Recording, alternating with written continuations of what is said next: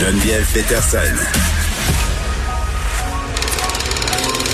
Elle réécrit le scénario de l'actualité tous les jours.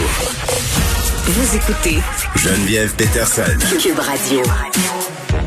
Il y a l'Alliance des professeurs et professeurs de Montréal qui demande la démission, rien de moins du ministre de l'Éducation, Jean-François Robert. J'en parle avec sa présidente, Catherine Beauvais-Saint-Pierre. Madame Beauvais-Saint-Pierre, bonjour. Bonjour. Bon, écoutez, vous demandez euh, la tête du ministre, rien de moins. Pourquoi? Pourquoi maintenant? Ben en fait, nous demandons, c'est important de dire que c'est un mandat qu'on a de, de, de, nos délégués, là, donc de nos membres qui représentent les, les profs de leurs écoles. Mm-hmm. Donc c'est pas uniquement les, les, les élus de la de l'alliance qui réclament ça.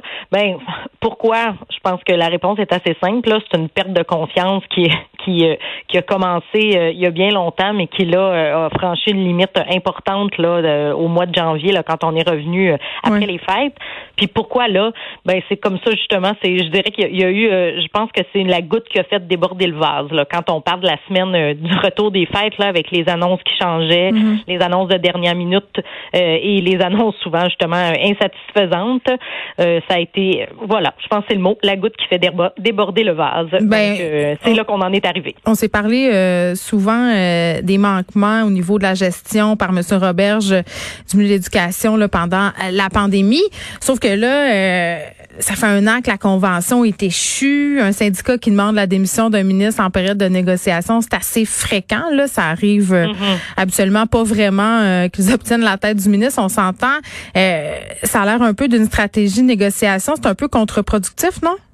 Ben, en fait, ce n'est pas une stratégie de négociation. Tout d'abord parce que c'est pas euh, l'alliance qui, dit- qui négocie directement. Hein. No- Notre convention, c'est via la FAE que ça se négocie. Donc oui, on a un rôle à jouer, mais on n'est pas les négociateurs là-dedans. D'une part, puis d'autre part, euh, cette décision-là, c'est vraiment prise euh, dans une instance où le point était orienté sur la COVID. Donc il y avait absolument, il y a de, de mémoire là, il y a absolument rien qui a eu rapport même avec la négo pendant nos discussions et nos échanges qu'on a eus qui ont mené à ce vote-là. Et euh, c'était vraiment orienté Bye bye. Toute la gestion de la crise, de la pandémie depuis le début, euh, donc depuis presque un an maintenant. Donc, ce que les membres vivent depuis un an, ce que les profs euh, euh, ressentent, comment ils sont pris là-dedans, et justement qui mène vraiment au mot qui, qui ressort souvent, là, qui est le manque de confiance.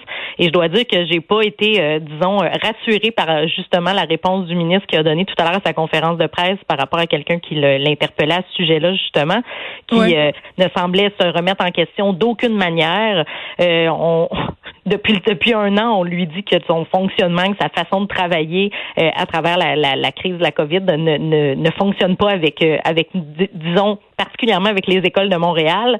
Euh, on a on a levé souvent des drapeaux pour lui dire qu'il y avait des choses qui fonctionnaient pas. On voit pas de, de, de façon de, de, de fonctionner qui change.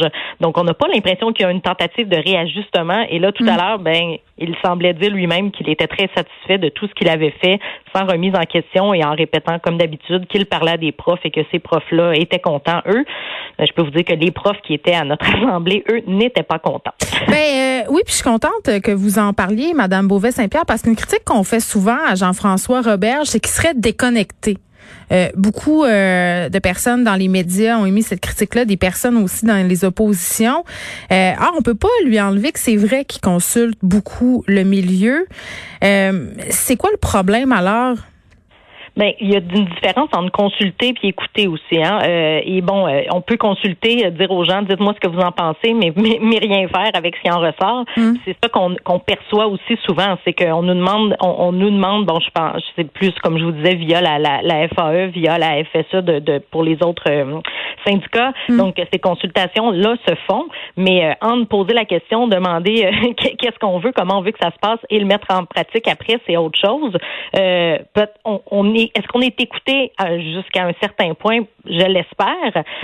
Pas suffisamment parce que la, en fait, si on regarde, bon, la démission c'est une de nos demandes, mais on a une autre, toute une série de demandes qui sont vraiment en lien avec la santé, la sécurité des profs dans les milieux. Et ben, en fait, si toutes ces demandes-là sont là, c'est parce que c'est des manques, c'est des choses qu'on sent qui manquent dans nos milieux pour être en sécurité, pour pouvoir faire notre travail. Puis je pense que ça, c'est l'élément très important aussi qui est ressorti de notre assemblée. C'est ce qu'on pensait aussi, c'est que de manière très générale, les profs ont envie d'être en classe, on l'a dit souvent, mais ont envie de pouvoir tout d'abord avoir des outils pour faire leur travail puis de se sentir en sécurité. Ouais, puis en même temps, Madame Beauvais-Saint-Pierre, je l'ai critiqué à plusieurs reprises, euh, Monsieur Roberge, dans plein de dossiers, fait des choses euh, très en retard, notamment euh, au niveau des ordinateurs, matériel informatique, les élèves en difficulté. En même temps, puis là, je veux pas le défendre, là, mais j'essaie de comprendre pourquoi il semble avoir un une espèce de trou entre la consultation et le terrain, là, ce qui se passe dans nos écoles.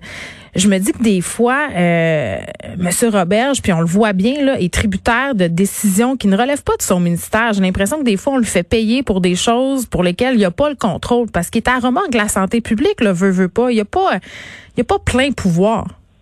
Non, tout à fait. Ça, c'est évident qu'il n'y a pas plein de pouvoir, mais on sait qu'il y a aussi beaucoup de discussions qui, qui, qui se font euh, euh entre ces différentes euh, ces différents partenaires là. Et justement, euh, ce qu'on ce qu'on attend nous de notre ministre, c'est qu'ils qu rendent leur qui qu donnent leur juste à la santé publique sur comment ça se passe dans les milieux.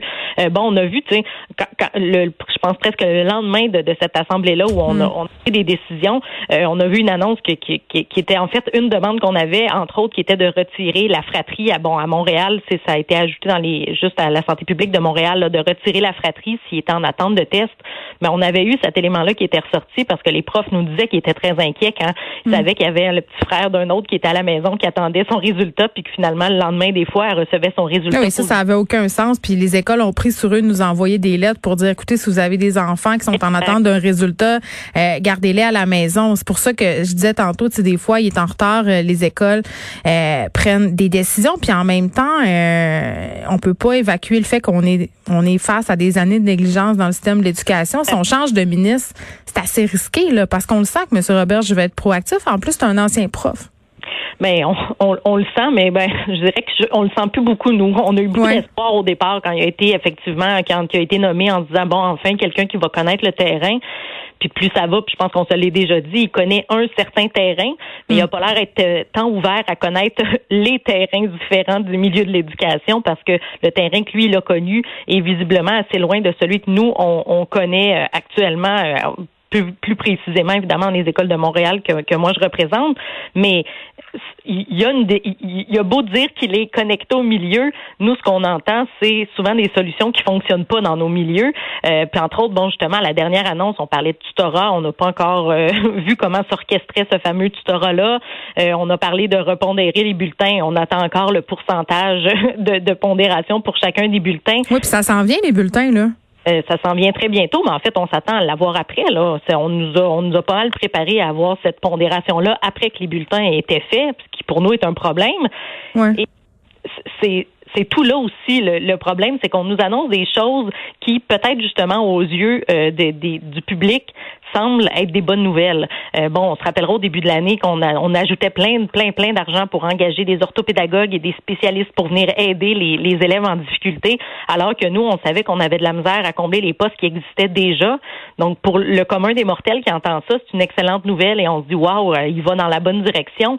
Mais ce sont, pour nous, c'est de la poudre aux yeux. On sent que c'est des annonces qui, pour faire plaisir aux gens, pour rassurer ben, les gens. Savez-vous à quoi ça me, ouais, savez-vous à quoi ça me fait penser? Ça me fait penser aux annonces qui ont été faites, euh, faites par rapport au CHSLD. On promettait des choses, on promettait des choses rapidement, puis quand on parlait aux gens du terrain, on se rendait compte que ces choses-là, c'était pas encore rendu et qu'on attendait encore. C'est un, un, peu le même phénomène. Et là, euh, vous avez fait des demandes hier, euh, puis vous l'avez dit tantôt, les profs, ils veulent rester en classe, ils veulent rester avec leurs élèves. Là, je pense qu'il n'y a pas un professeur en ce moment qui dit que l'enseignement présentiel c'est pas une bonne chose.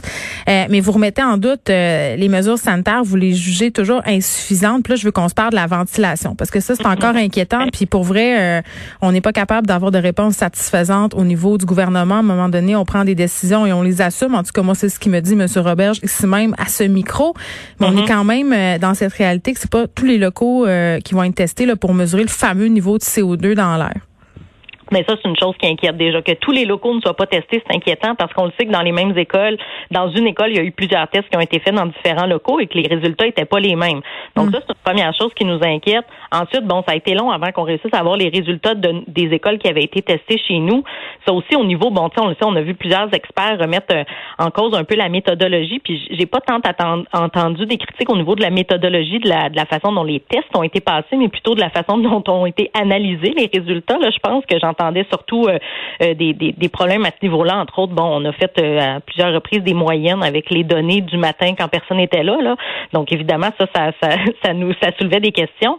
Nous, chez nous, bon, on a cinq écoles qui ont été testées, on a 250 établissements. Euh, c'est pas beaucoup, 5 sur 250, alors que d'autres centres de services qui ont euh, la moitié, même moins de la moitié du nombre d'établissements qu'on a, ont eu le même nombre d'écoles testées ou d'établissements testés. Hmm. Donc ça, c'est évidemment, ça c'est un aspect qui nous a dérangé dans, dans, dans, ce qui a été fait. Ensuite, dans les cinq écoles, on en a choisi une qui a une l'annexe d'une école qui a été bâtie en 2019. Oui, on s'entend qu'on est loin de l'école bâtie en 1918, euh, comme c'est le cas dans plusieurs établissements à Montréal.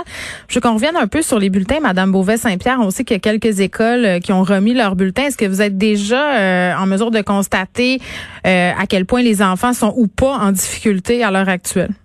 Nous, on n'a pas ces chiffres-là, on, ne reçoit pas les, données des bulletins.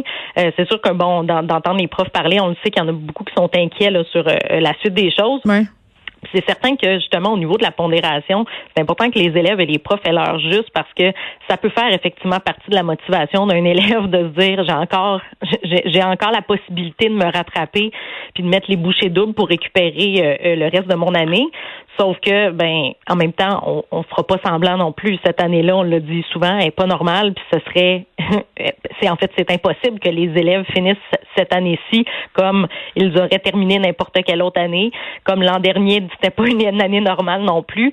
Ça va prendre du temps aussi, puis c'est pour ça aussi que nous, ça fait longtemps qu'on demande un plan à long terme, à moyen et à long terme pour savoir comment on va qu'est-ce qu'on va orchestrer pour essayer d'aller rattraper ces retards-là le plus possible dans les prochaines années aussi? Est-ce que vous avez des échos par rapport euh, au port du masque qui a été élargi aux primaires? Parce que moi, ce que j'en vois puis ce que j'en comprends, c'est qu'on nous demandait euh, des masques deux par jour pour les déplacements et euh, le port du masque en tout temps là, pour les élèves de 5 6e année.